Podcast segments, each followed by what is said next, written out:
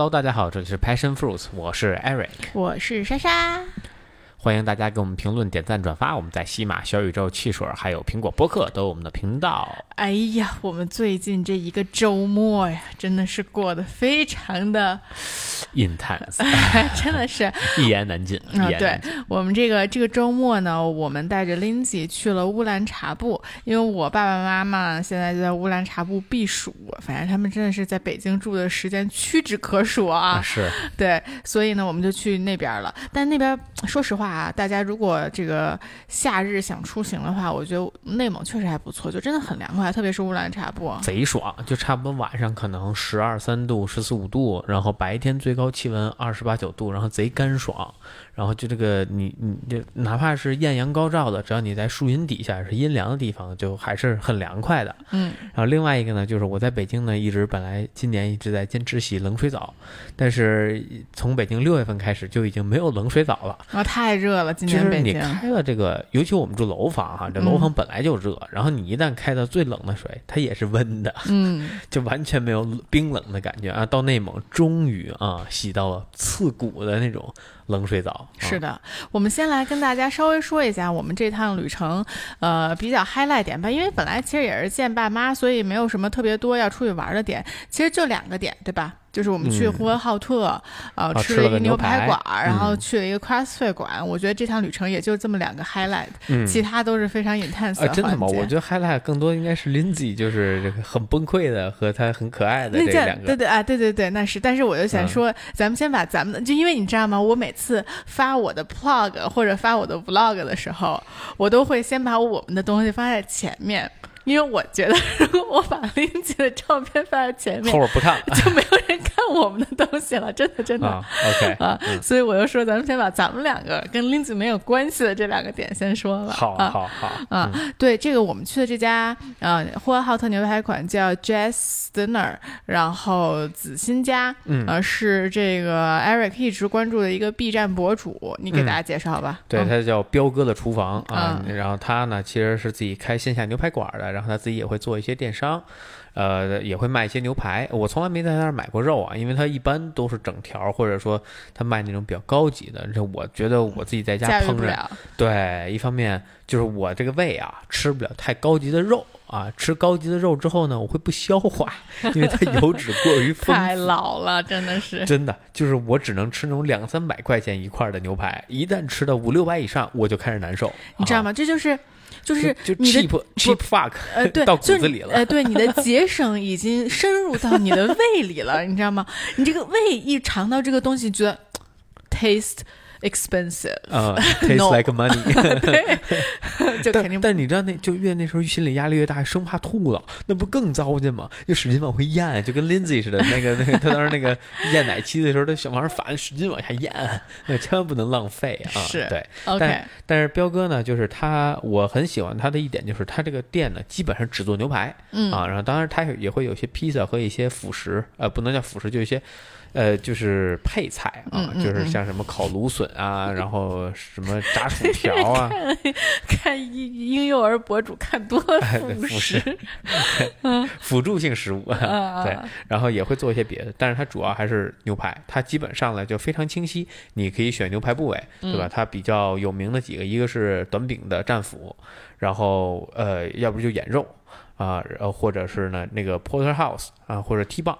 这个 porterhouse 跟 T 棒其实它是一个部位啊，只是它分切的时候，它靠前靠后，它最头上就最靠前肉最大的这块叫 porterhouse，叫红菇，再往后呢就是剔骨，嗯，然后还有后边的就是叫带骨吸冷了啊，就没有没有菲力了，菲力就已经不见了。啊，所以就是呃，然后你可以先选完这个之后再选它的方式，它基本就三种，一个是这个 Peter Luger's 啊，就是这种热盘，然后还有这个纽约的这些风味，还有这个这个碳烤。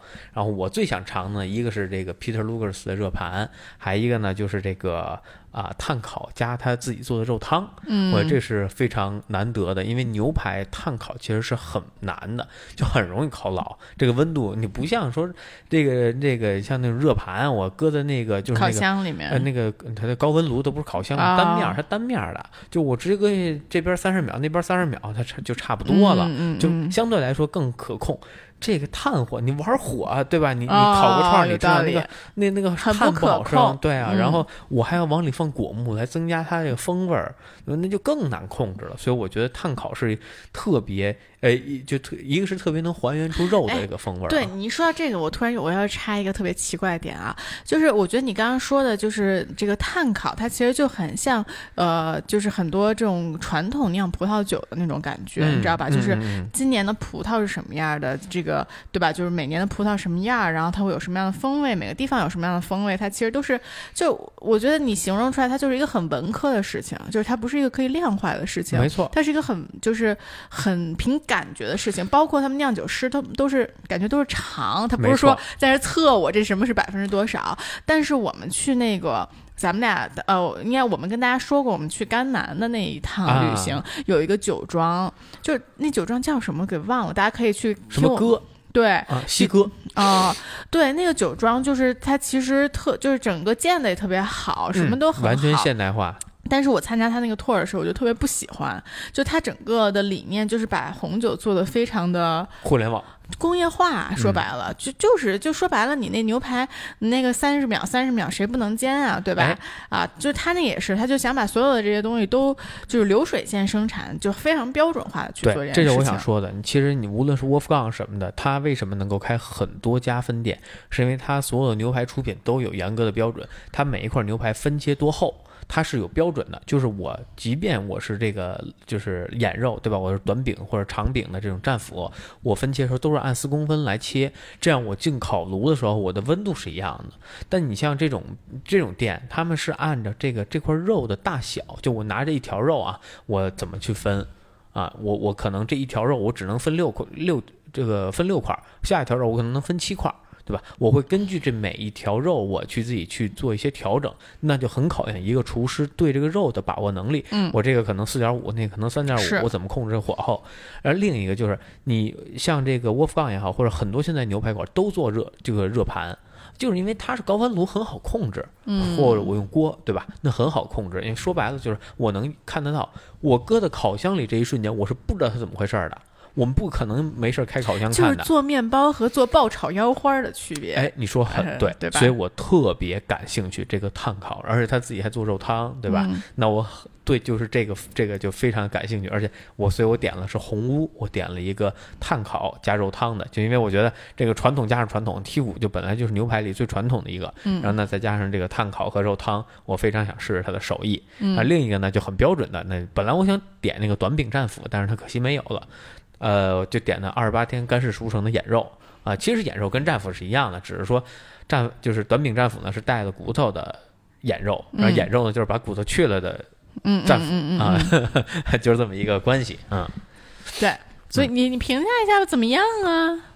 呃，我先说一下这个就是红屋吧。就超出了，远远超出了我的预期。嗯，就我吃牛排，我觉得我吃的挺多的，无论好的，从两三百的，一两百的，从几十块钱的吧，吃过一千多块钱的，像呃这种，呃米其林级别的也吃过啊，包括像这个叫什么来着，Wolfgang 这这这种这种就是很有名的这种这这种牛排馆我也吃过，但我从来没有吃到哪一家的牛排给我这么大那种惊艳感啊，可能我觉得 Wolfgang。那那个眼肉是让我稍微有一些经验的，还不错做的，但是这一次的红屋真的就深深的印在我的脑海里。嗯，第一就是它整个熟度的把握，我觉得真的太完美了，就是它外面的壳。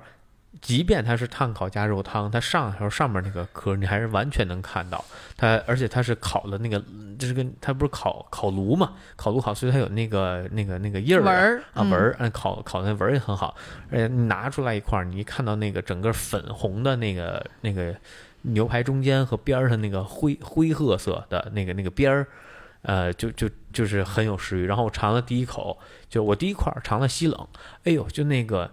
就那个肥肉和瘦肉相间的那种感觉，当然我第一我很喜欢吃这种细冷很很瘦偏瘦的牛排啊，然后它咬下第一口就是感觉那个肉肉味儿也浓，然后又不会说像吃和牛一样咬下去之后就是那个满嘴流油那种感觉，然后它，然后再加上它那个肉汤，它那肉汤做特别好，特别像那个法式洋葱汤的那感觉，嗯，它是用洋葱炒过之后，然后再跟。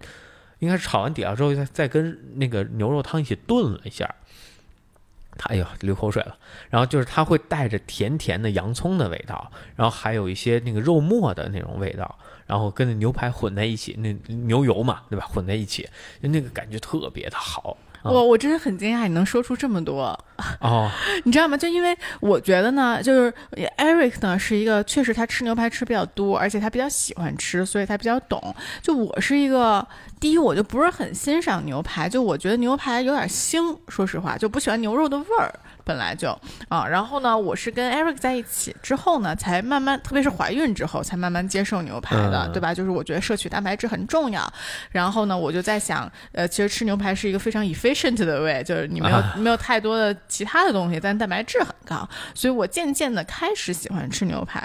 但说实话，我其实对。牛排怎么做好吃，或者什么样的好吃，就我没有特别大的感触，就我只能吃出来，就可能这是这是我的原因啊，也不是牛排的原因，就跟我吃餐馆一样，就我餐馆也只能吃出就是好吃不好吃，对，就是好吃和不好吃之分，但是再多的我也吃不出来了啊。反反正这个我这个牛排照片什么的我也发了微博，大家感兴趣可以去看。总之发的是眼肉，没有发 Porterhouse。嗯，对，总因为 Porterhouse 我我照了，但是没有那个照翻开的，觉得它没那么好看，所以我就没发。但你也你应该也会发，对吧？对对对。啊，总之就是我是觉得，呃，他们家是好吃，而且是很值的。我们四个人才一千六，一千六。对对对。说实话啊，这个价格你搁呼和浩特太贵了。当然咱不了解呼和浩特啊，但就说，我觉得这个东西你在一个地方城市吃的话。一这这个已经非常夸张，但你把这个价格拿到北京、上海来，那简直太便宜了。二十八天干式熟成的一个 porterhouse，呃，一块菲力，一块西冷嘛，再加一个那个剔骨嘛，那你这个卖六百八，我记得是。然后二十八天干式熟成眼肉，而且都是安格斯的，就是比较高级别的，应该是 M 九吧，我忘了，我没有看它最终的评级啊，但就是应该评级很高，因为很肥很肥那块眼肉，呃，价格是八。呃，是八百二还是八百六啊？然后它的短饼比这稍贵一点点，也是好像八百九，但是那天卖卖完了，嗯嗯啊，就很很可惜，长饼也没有啊，所以只能吃到这两个。嗯嗯，对，我是觉得那个眼肉更好吃，就是我们都是俗人，我跟我爸都是喜欢吃稍微肥一点。你你爸真是就是铁胃，就是 真能消化这个。不是，这不是我们俩的问题，是你的问题啊。对，就是你就我觉得一般人吃牛肉不会有这么大的反应，就是你稍微吃油一点就会。你们就吃两块，我吃你们就吃其中的一一一一两块小的，我吃那一整块，那当然不行，那量是多少？那我是你四倍啊。嗯，那肯定不一样。就是我说一下，这就我之前呢吃那个一个 family friend 那阿姨啊，就是做的这个牛排，她用的是和牛做的。那要说那个级别是非常高级的牛肉啊。嗯，我觉得那阿姨的烹饪也是很好的，绝了，非常的棒，就堪比 Wolfgang。哎，对，真的，你你除非上这种餐厅顶级餐厅吃牛排，不然的话，你随便一家餐厅真比不上那阿姨做的。然后我可能吃的稍微多了点儿。我那一晚上没睡着觉，就一直在反胃，就是因为这个油太油脂太过于丰富，然后我就我对牛油消化能力比较差。你对什么东西消化能力都不太强，我觉得。对，我的食物链非常的窄，就是它要这肥瘦相间的比例要合适，不然我就容易反胃，然后我就容易吐。够便宜可能。对对。对，然后那个就是回回到那个 Porterhouse。然后另一侧呢是它的这个菲力，菲力呢其实就会 有点柴。第一块牛排说了一半儿啊，我们只说了西冷啊。OK，T 棒的另一半 还没有讲。对。而另外一边呢，它是菲力，菲力呢就明显感觉它的那个肉的质感要紧实一些，然后就是那种呃咬，就是那种呃韧性会更强，然后肉味呢也会浓一些，但是呢它就会柴。所以其实呢，Porterhouse 很难做的点就在于，如果你要五成熟。你的菲力肯定会柴，如果你要三分熟，就你的西冷可能会有点稍微有点生。嗯，然后那这两个同就是都是这样的情况的时候，那你的那个剔骨那上面肉就是全生的。嗯，因为你的骨头骨边肉会更难熟。嗯，就这这次我们点的是一个 medium，然后五分熟，那个我吃了两口骨头上的那个肉是全生的，几乎是可能三分不到，就是一咬还带血。啊，就就还还是那样的。然后他家那个因为都做过干式熟成了，所以其实你可以大胆的点三分熟，因为是不会一咬就那种到处滋水的那那那血水那种，因为已经熟成过了，所以它已经很稳定，牛排内部已经非常稳定了啊，所以你可以大胆的点。我推荐吃这种干式熟成牛排，还是往低了叫，就是三分啊，千万不要超过五超过五分，这个牛排就废了，就没法吃了。啊，包括那个眼肉，我觉得眼肉也是有点太熟了，我觉得三分可能会更好接受一些。嗯，OK，你你啊，然后他们家我们还点了一披萨啊，那披萨其实挺不错，它它这手撕猪肉披萨，就是那个上面那猪肉烤的挺好的，但整体披萨没有什么太精彩的地方。对对。面团呢也是自己揉的，能吃出来它是揉出来的面团，不是那种工业的面团，就是它还是有气孔的。你要是买来的面团，基本是没有气孔了。啊，但是就很美式，上面料撒了很多，就是如果喜欢意式披萨的那个，这个就不用尝了。嗯，啊，但是他家没有什么别的主食，他应该做一个土豆泥，其实这个是搭配的。他没有做土豆泥，做了一个炸薯条，这就不是很配跟牛排。是，嗯。对，然后这个我餐厅就说这么多吧。好的，对，然后我们接下来就去了一家 CrossFit 馆，哎，呃，那个 CrossFit 园，对对对，呃，那个馆也是 Eric 之前你就知道对吧？因为他们来北京参加过一个比赛，你们碰见过。对对对，我们当时二一年一起在北京参加的 Throwdown，然后他们是团队赛，然后我但我对他们印象非常的深刻。为什么呢？呃，一方面就是他们是我记得是。有两个姑娘，有一个姑娘特别猛啊，就真的是特别猛，就是毛毛虫的时候，就是那个翻战，就是那个口号喊的特别的响亮，就全场只能听见他哦。因为你想，那个当时那个环境是很嘈杂的，然后全场只能听见他，就是内蒙人的气气势，而且他们是很团结。因为当然了，从外地来比赛嘛，就整个他们的团队这个精神头，这个氛围是很不一样，很不一样，给我留下了很深刻的印象。对，然后我们这次就去了。我其实有一个感触，就是我觉得，就是呃，像这种不是北上广深，甚至都不是成都这种新一线城市的，像呼和浩特这种城市，它就是它全市就这么一个 CrossFit 馆啊，就所有参加这种小众运动的，第一年纪都挺大的啊，第二就感觉真的是 community，就是这社区文化很重。第二就是家境真的都很好啊，就是就你你能看到，因为。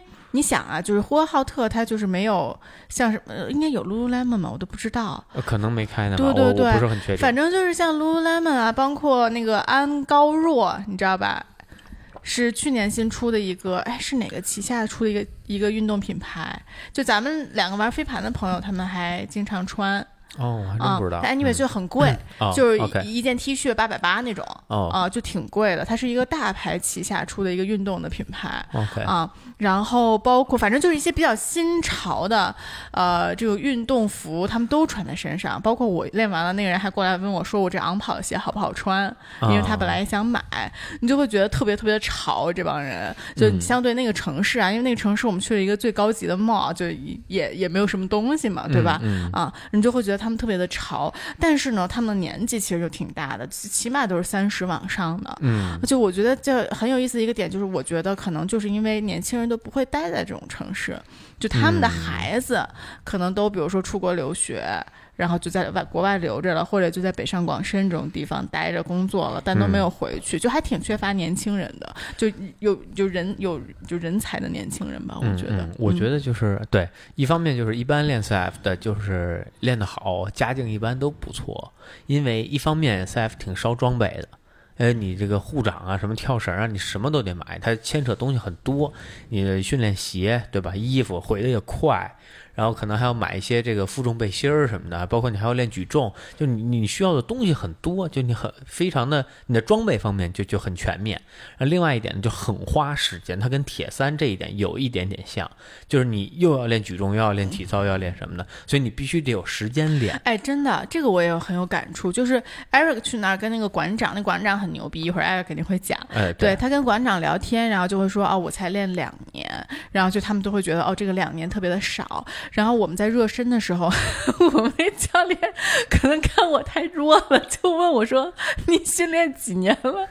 我说：“我没有，没训练过。”真的就，然后他就一下把我所有的这个东西都都减了好多啊，对啊，确实是很花时间，就感觉练两年这项运动，就你还是很认真的练了两年这个运动，都已经才是刚刚起步的一个状态。嗯，对我们。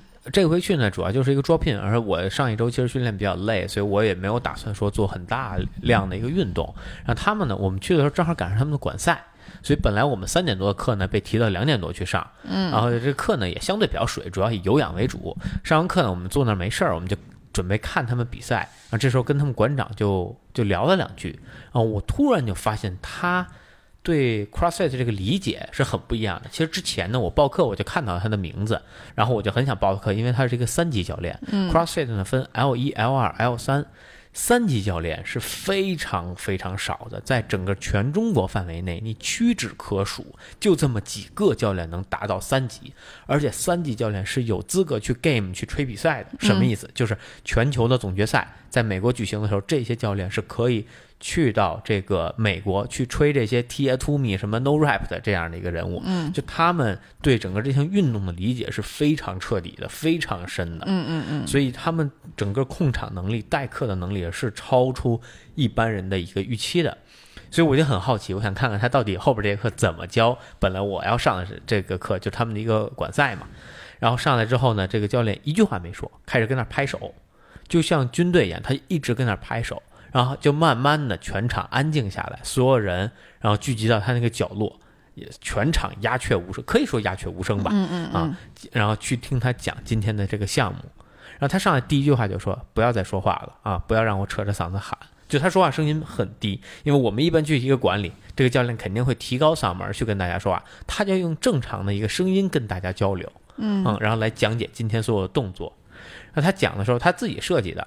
啊，然后他是三分钟，然后两个人呢就先交替的去进行这个最大的强球抛射，第一个人抛到抛不动为止，然后跑回去换第二个人过来再做，然后做完这个之后呢，他们紧接着做第二项，第二项呢就是两个人呢，呃，每人都是一分钟啊，一共交替，呃，是十二分钟。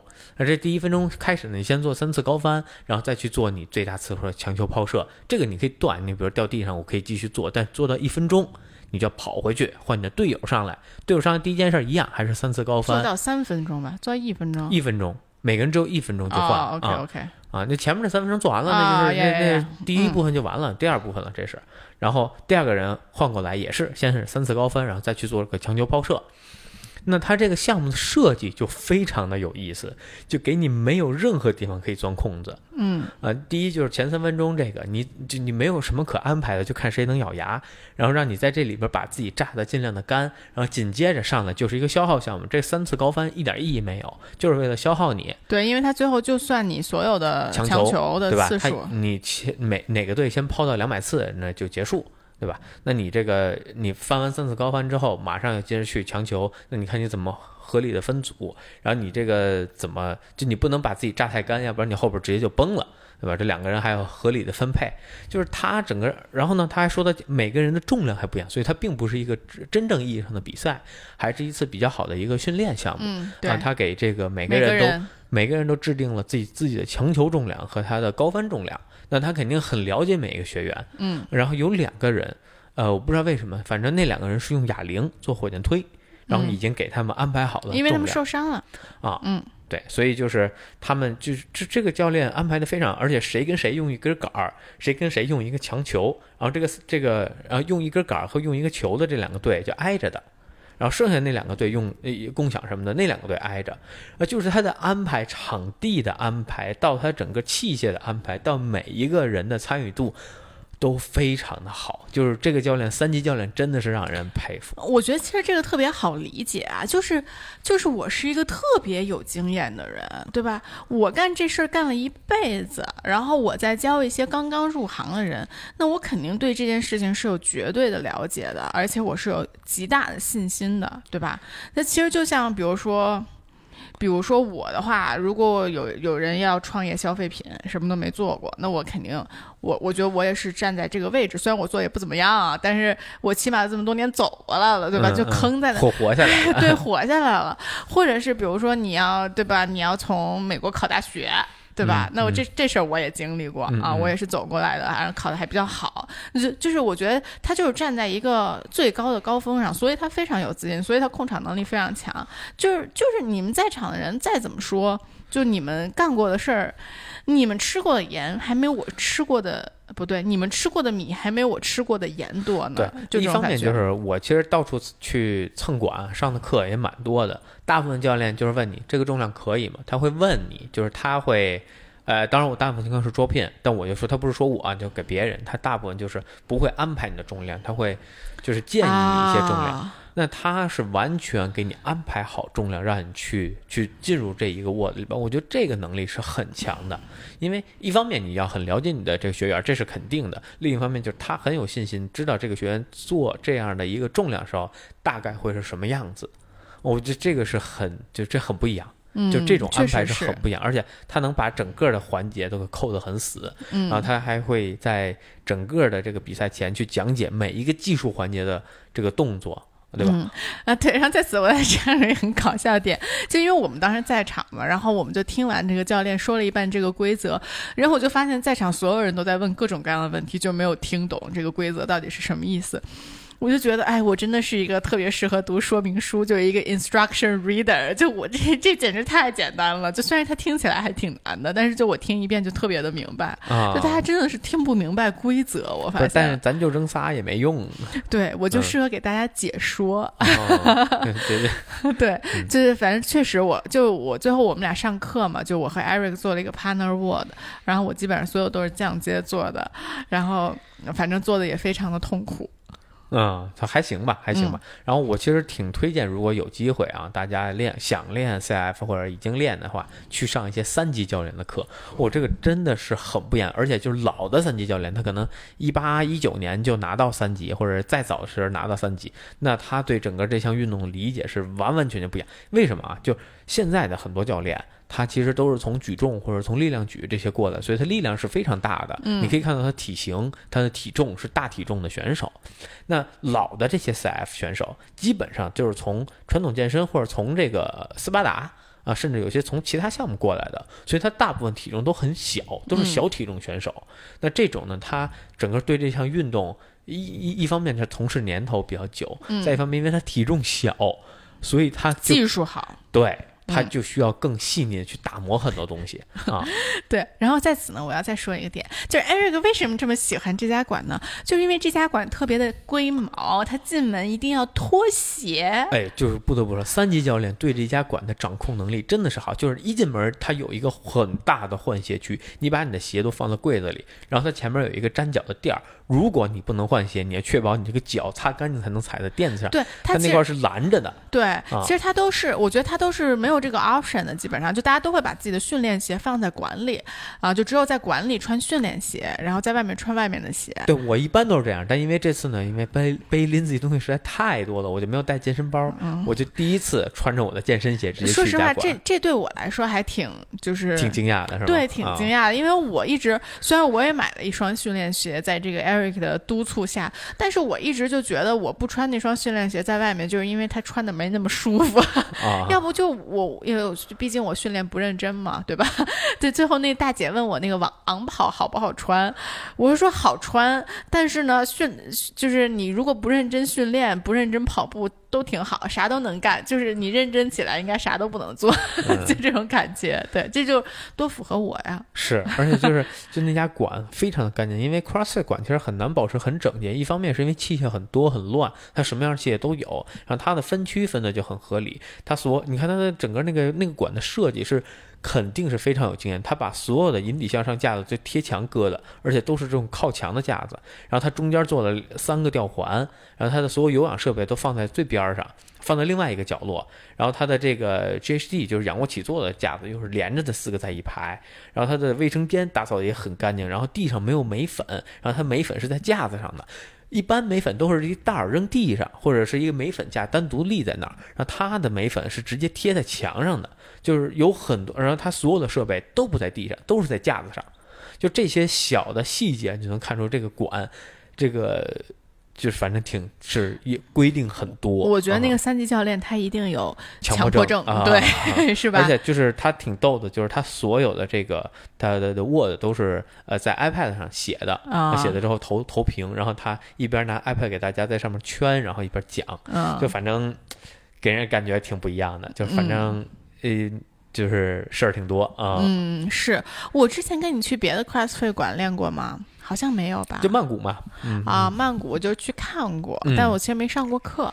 哦，上过四九 Club Forty 四 Nine。四四九上过，啊、是是是，那其实如果这么对比的话，确实圆还挺不一样的啊。嗯，然后呃，北京我其实只去过师傅，对吧？嗯我也没去过别对，下次没事儿没事儿，以后再出去，咱可以再去几家打一打卡，对，可以感受一下。再体验一下对，。就是这个三级教练的那个魅力，确实是，就是你光听他前面的讲解，你就觉得带劲啊、不一样。嗯，是的，那我们切入正题，就是我们有多么的 intense 带林姐出门。真的。我我先要跟大家说一点啊，我当时就是我特别我关注的几个博主，我关注的博主其实不多。之前有一期讲博主的，其实我也跟大家讲了，我没有想到那期大家认识的我这么多我认识的博主啊。本来想这个，本来我想再多说一些黑料的，但是我也想可能大家都不认识，我就没说。没想到大家都认识。对，就是我就看什么 Vicky，呃，带孩子出门儿，还有包括竹子，对吧？嗯前一阵儿带孩子出门，就都会说哇，就是特别的特别难，然后不啦不啦不啦，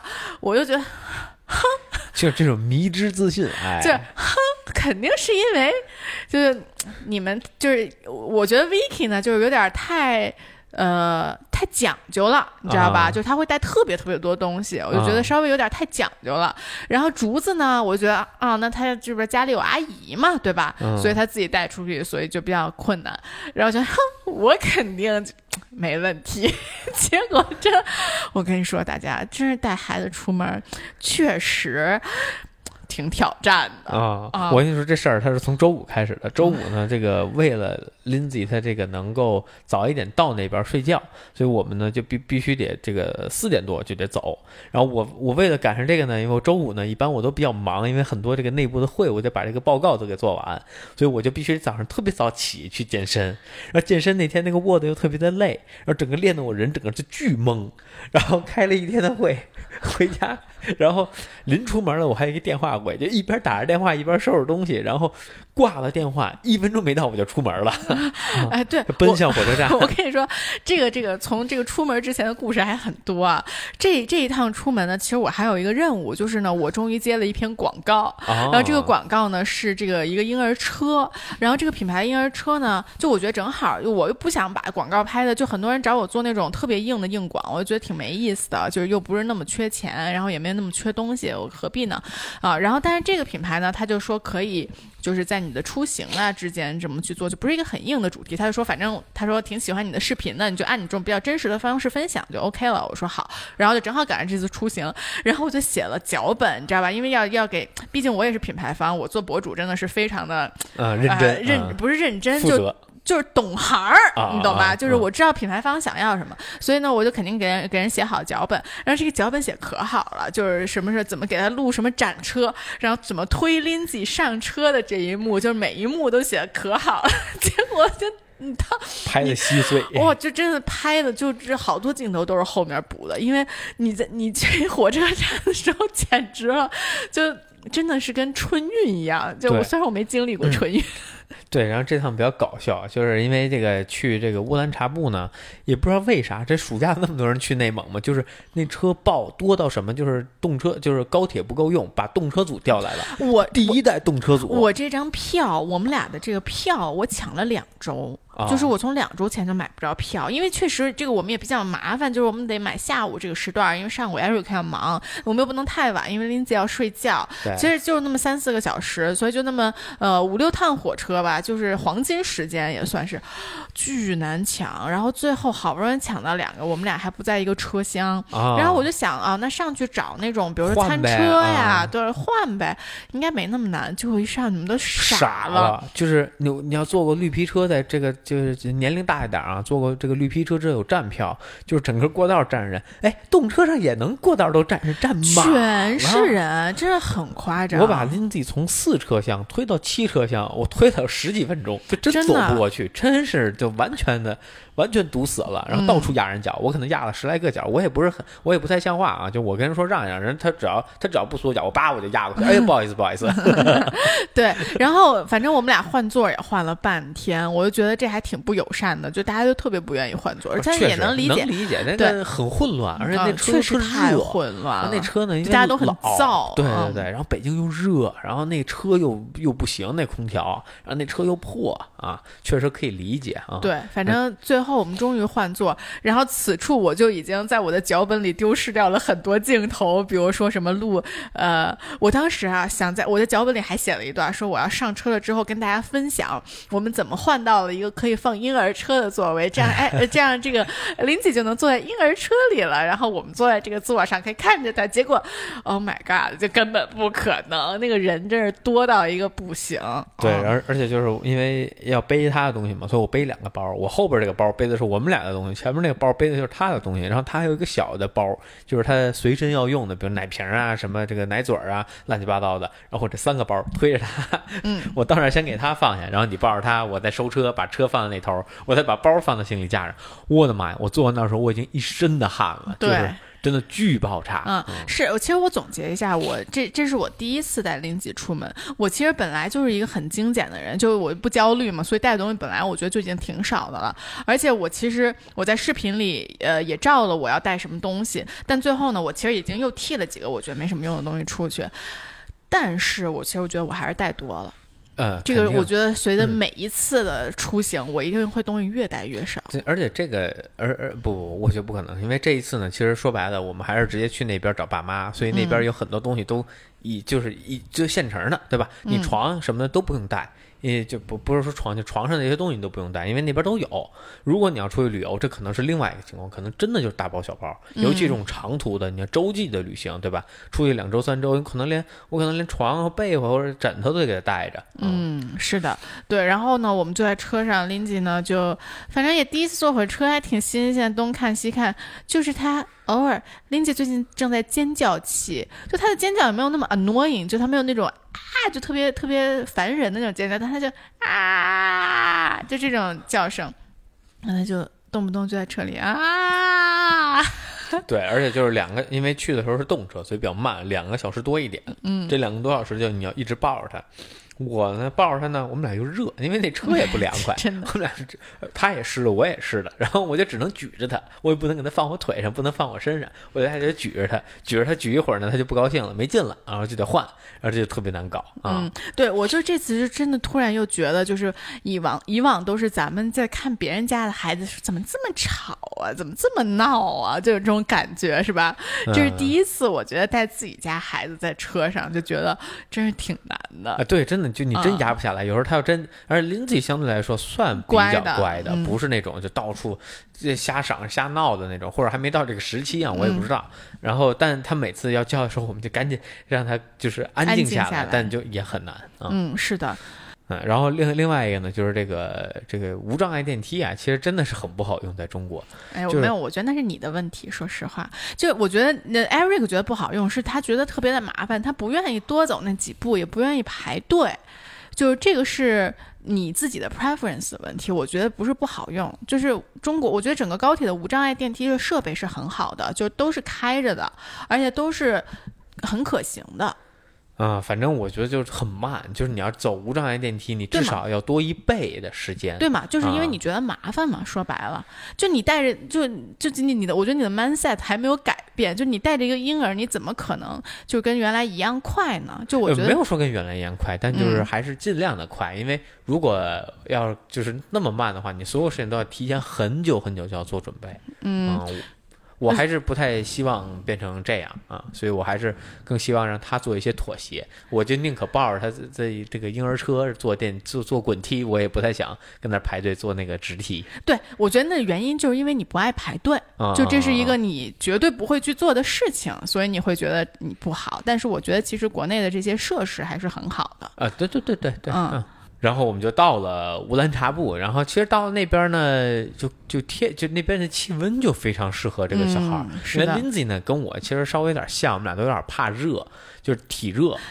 哎，但是姥姥觉得他冷，对吧？就第一天晚上捂得特别严实，睡觉睡得也不好。第二天捂特别，反正现在 Lindsay 感觉浑身都是痱子，而这两天也一直都有人抱。啊，对对对，主要就是因为这个，嗨，这两天呢，主要在火车上他没地儿待，然后他就只能抱着他啊。然后这两天呢，我们就是这个在这个里边呢，老姥爷好长时间没见他，然后一直抱，一直又想抱他，然后短途呢出去就车也不推了，就抱着他去，然后就到哪儿都抱着，所以他这两天天天就贴着人，就就很容易长这个这个痱子。是，而且主要穿的也多，真的就姥姥觉得他很冷。对我能理解，他那边气温其实并不。就并不高，尤其到了这个早晚的时候，是其实是有点凉的。我坐外边呢，我也不觉得暖和，但是吧，就是屋里有二十三度的，其实屋里是真挺热。就我在屋里啊，就是还是得光膀子，就是你没有办法穿衣服，穿衣服就出汗。对啊，所以你想，Lindsay 第一晚上盖着大棉被睡的。对，你妈给了我一被窝，我一晚我两晚一一点没盖，我实在是盖不上啊。是的，对。然后呃，Lindsay 反正。就换，我觉得小孩还是挺敏感的，就是他换环境，毕竟他现在也大了，他之前换环境还特别小。我觉得他一两个月、两三个月的时候，其实什么都事儿都不懂，那时候你带他去哪儿都无所谓。我跟你说，那时候。好带，是因为他睡觉呢不太容易受环境影响，他困了就可以睡。嗯，你包括像那时候咱们在客厅聊天，他困了自己躺这个。那是第一个月的时候了，那第二个月其实也还也还能躺下睡，然后后边才放在里边的。嗯啊，但反正现在呢，他就是一就是他对外外界的好奇心越来越大，即便他困了，而且他能撑了，他很能撑。哎，对对啊，他在火车上，他在火车上一直撑着就不肯睡，对吧？那他到了那就直接就。崩了，那晚上，哎呦，那哄的，这两天哄的我这累，脑袋这脑脑，真是脑仁给我哭疼了都。我才累呢，我晚上只睡四个小时，每天晚上。对，是啊，是啊，嗯。对，就是我觉得他换地儿了之后，就是就像你说的，他现在其实对外界非常的感兴趣，所以他已经能辨别出外界非常的不同。包括其实那天我们带林记走的时候，我觉得他都有感觉。嗯。就是我们，因为我们可能第一次大包小包的，然后一起带他走，然后又上了一个别的车，不是上我们家自己的车。啊，总之他当时上车就特别的紧张，你记得吗？他觉得紧紧紧握着自己的拳头。但是就是你还没有把那个摇篮给放进车里的时候，不是我们俩先坐进去嘛？然后里面不特别黑嘛，我就把它先放在那儿，然后他特别紧张的看着我，就他就就他确保我还在啊，当时就这种感觉啊，就他觉得好像有什么不同的事情要发生了啊，然后就反正换地方确实还是挺对小孩来说还挺难的。对，然后就这两这两个晚上，包括白天的觉睡得都特别不好。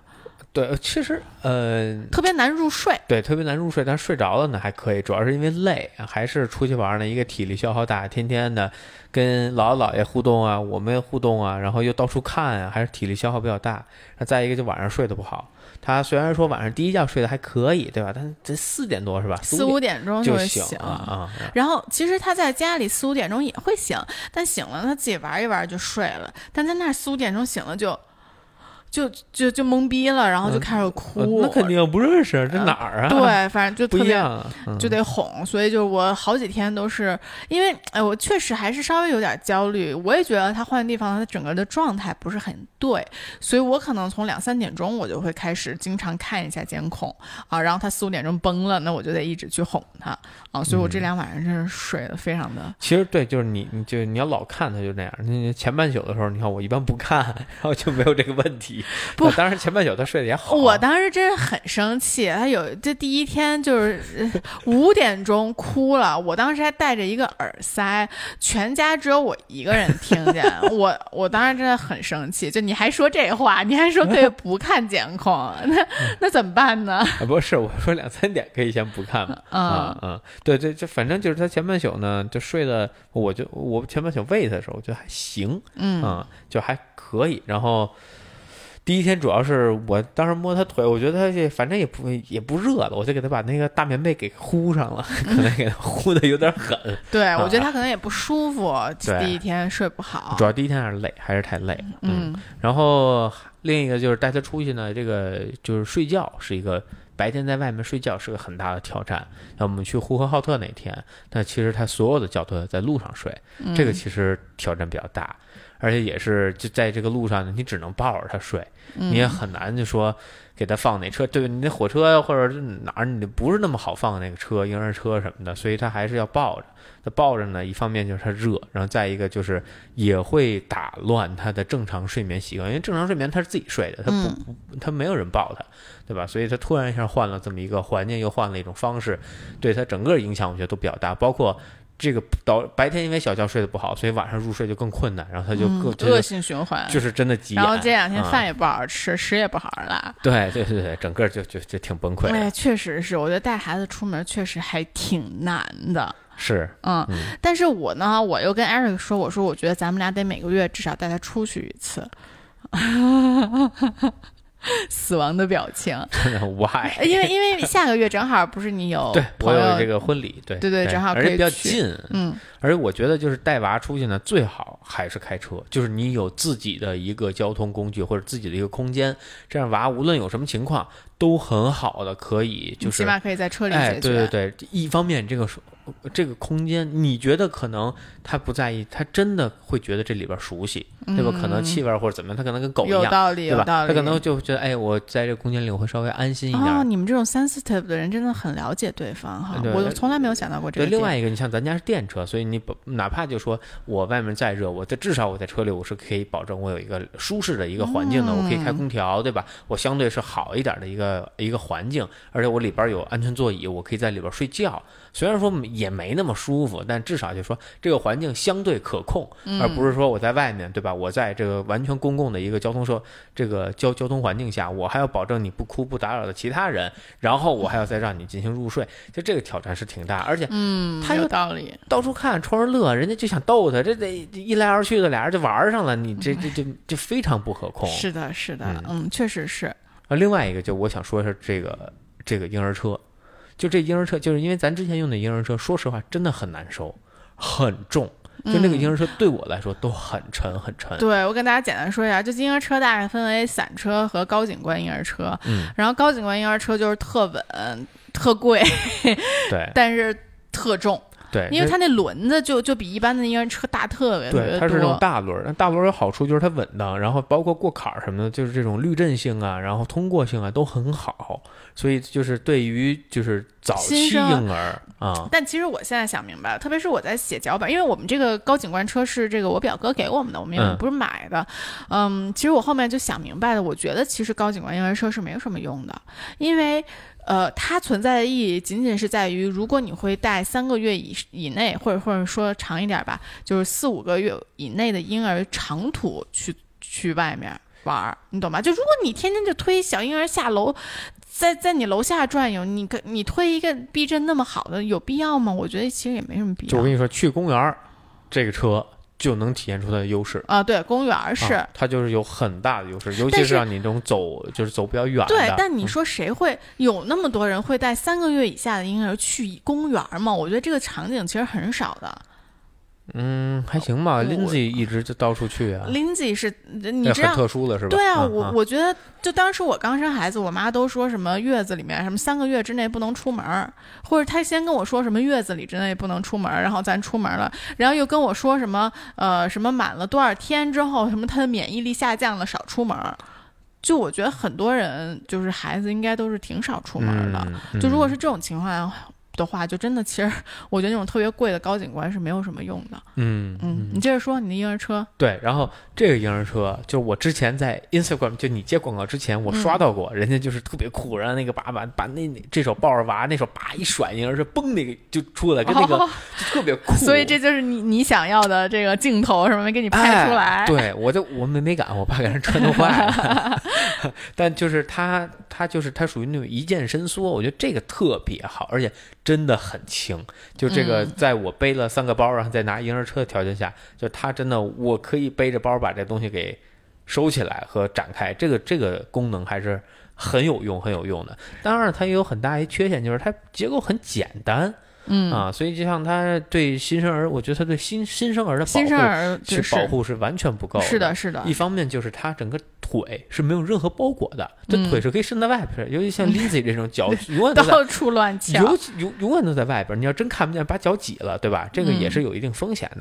然后另外一个呢，就是他像脖子呀什么，他都没有任何的，就是这种衬托，它底下就是一个布，就是一个布板对对对，啊，它就是嗯很薄。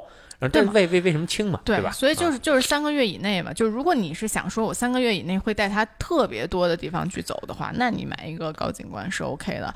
但如果你就想到你家楼下去遛弯儿，就我觉得。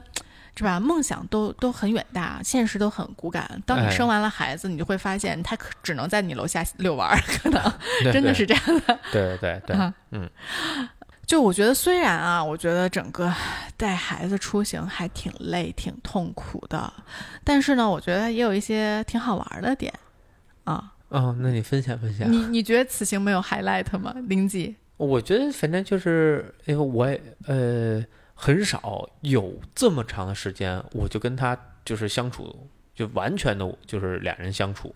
嗯，你像平时呢，一般白天呢就咱俩轮流，对吧？嗯啊，或白天可能那个我妈过来对你妈对吧来，嗯啊，然后我也不用一直跟他玩或者怎么样，所以一般就是晚上回家。晚上回家呢，呃，一个多小时啊，给他洗个澡、喂个饭，就这个这个你固定的流程都走完，他就睡了。所以你跟他没有，没那么熟，所以这次你觉得你跟他就更熟了？不是说熟，就是你没有那么多互动，你们不会、哦不会想办法去逗他，因为你好多事儿要干。那你这次在火车上来去这四个多小时，包括在那个路上，你真没事儿干，那怎么办？你就得想办法逗他。嗯啊，你想着花样的怎么带他玩儿，怎么不让他闹，然后怎么让他舒服，怎么让他开心，对吧？这个过程我觉得还是挺挺不一样的。你会观察他，对吧？他也到处看啊，一会儿看看这个，看看那个，这乐一下，那儿哭一下的，对吧？嗯就这个过程，我觉得是蛮有趣的。然后我觉得在这过程中呢，就是也能看出他，我觉得他开始认人了，他对爸爸妈妈的依赖，尤其对你的依赖会更强，就完全能看出来。当然了，除了就如果你不在的话，他对我依赖就完全对对能看出来，就是他会，就比如说刚到那儿，那个姥姥姥爷抱他的时候，他就他就会找，对吧？嗯他看我们还在不在，是不是给他扔了，给给给他卖了，对吧？他会有这种焦虑啊，嗯也能看出来，就是他对你的这种依赖性，然后就慢慢的开始，也就是嗯，会开始认人啊了。，对。嗯，这也是为什么我觉得我想每个月都带他出去。就我觉得我不想让他是一个特别难适应环境，然后特别不容易接受生人的这么一个宝宝，你知道吧？就我觉得多接触接触是个好事儿。呃，这事儿不好说，呃，是不啊。好说。这我觉得是一个 innate，就是是一个，呃，也不能说遗传吧，就反正他天生的肯定是有一部分的。嗯、对，后天的只就我小时候，我姥姥、我妈从小就带我天天出去玩儿，但我最终上幼儿园的时候，我还是很崩溃。哦，是吗？我每天上幼儿园是我最困难的一个哦，真的啊！我上托班的时候，就每天就送到门口，特别难，有几天没送进去。我们俩真是完全相反。你知道，我想 我从小就是一个很淡定的人，可能我小时候去上幼儿园，而且我上幼儿园是全托啊，就是住一周的那种幼儿园。我进到幼儿园里面，就看着所有来的小朋友在哭，然后我就说我不知道他们在哭什么。啊，你知道吗？我就是这种人，我我我也不知道为什么，我从来都没有觉得这是一件痛苦的事情。你现在回想一下，你知道你当时是在想什么吗？不是，我就觉得没意思，我干嘛要去就上一个有管制的地方？我在家没人管，多好，多开心啊！啊，那你不是说粘人，你是不想去幼儿园是吧？呃，我也不知道，你真让我剖析，我现在哪剖析得了？我那时候想什么呀？哦啊，，但对反我就特别那个，我上幼儿园就前可能两个月吧，非常的难。那我觉得我这个心大真的是遗传的，我当时就没有觉得在家和在幼儿园有任何哪儿好哪儿不好，然后我就特一直特别不理解为什么来的所有小朋友都哭，为为什么他们哭？我真的我到现在我也不知道他们为什么哭，嗯。所以我刚才采访你，啊，我我也不是哭，就我就不下去。啊，哦。我就死活不进去。嗯啊，当时就他们就是那种生死离别，你知道吗？然后就啊哭哭的不行那种。哎，反正我就是觉得，嗯，为什么啊？我从小就是这样的啊。对，但这这个这个不好说，反正到时候以后看他的表现吧。因为嗯这个我反正是有这个问题的啊，就我就知道这个事情是很很难的，而且谁送都送不进去那种。嗯啊，对，呃，by the way，我最近在这看一本书，就是这本书名字叫什么书？就我希望我父母也看过这本书，哈，就这是这书的书名。但他就说很多这个事情其实是，呃。就是是多多少少是受家庭影响的，嗯，就这哇，这种事情都 hard to say 嘛，对吧？你也不能有 A/B test 啊，但反正就还挺有趣的。我们到时候我看完了，到时候再跟大家分享吧。啊，然后我觉得此行呢，我有一个 Lindsay 的 highlight moments，就是我们吃完牛排了之后，我抱着把我抱他在外面，坐在车上，就坐在车外面，就是就是我们家是一个 SUV 嘛，然后就坐在那车盖上，机箱盖上，等我爸我妈出来。然后我们俩就在那儿等着，然后当然 Eric 也出来了。然后内蒙古的风就比较大嘛，虽然也不是那种极极大风啊，但是他就，这是林吉应该第一次就真实的感受到了有一股风吹过来啊。当时那个表情就特别逗，就有有一种那个想吃那个，就想舔，又又想笑，又 就特别特别的有意思。我就觉得，就我觉得小婴儿真的就很有意思，就是他们，就是他们。呃，我觉得反应对吧？对，就就是因为咱们说实话，就咱们都老了，咱们都很少有一些第一次感受了。就他们对于这种第一次感受，你就会让你觉得你重新跟着他活了一遍。嗯啊，就你就会觉得哦，原来第一次被风吹是一种这么神奇的感受。期待。他吃食辅食，或者说他吃东西的时候啊，我也特别期待，就是马上他六月嘛，因为我们要准备好的，就是打算给他吃什么，我就打算看他反应。我是有严格的食谱的，我只能考虑加入你的东西，好吗？奇异果这很好的，很有营养啊。因为我就是 Instagram 老看一些 babies，然后就看那小孩吃奇异果，那表情，哎呀，笑死我！然后对，吃了一个还还不够，还得再再尝一遍，是不是这个味儿？怎么这么奇怪？对我特想看他到时候什么反应。嗯，好，到时候录给大家看。好，嗯嗯，没了吧？嗯，行，那我们这个我们周日晚上刚刚到家，哄完他睡觉，我们就录了这期音频。我录到一半已经都不知道我脑子在想什么了，因为太困了。真的，我这在火车上我都快睡着了，宝儿的。你睡的不是一百分吗？我发现你这是睡得越好越懵。啊，对你就不适合好好睡，不适合吃贵的牛排。对，你其实我睡一百分，就我第一眼我很怀疑他手表记录是否精准。我中间醒了几次，我知道你去哄他什么的，包括几点什么，我都就你起来的时候我都看表了，然后我大概知道是什么情况，发生了什么事儿，我都能猜到。但是他没记录。啊，他没记录你，他没记录我醒啊。我有的时候也会这样，就可能你很快的睡过去了，或者怎么样的。对，然后另一点我发现，只要我睡眠超过什么九十分或九十五分，然后我这一天起来就巨懵，然后巨困巨累，就那种就感觉那累透出来了。我平时就睡八十多分的时候吧，它透不出来，憋在里面，所以你从来不觉得自己累。所以我觉得你有长期的疲劳累积，你得好好休息。我肯定有，所以这两天我在内蒙一直在洗冷水澡，就是为了让身体更快的恢复。哎，太爽了！嗯，是的，OK，那我们今天就到这儿吧。好啊，那我们下期再见，拜拜拜。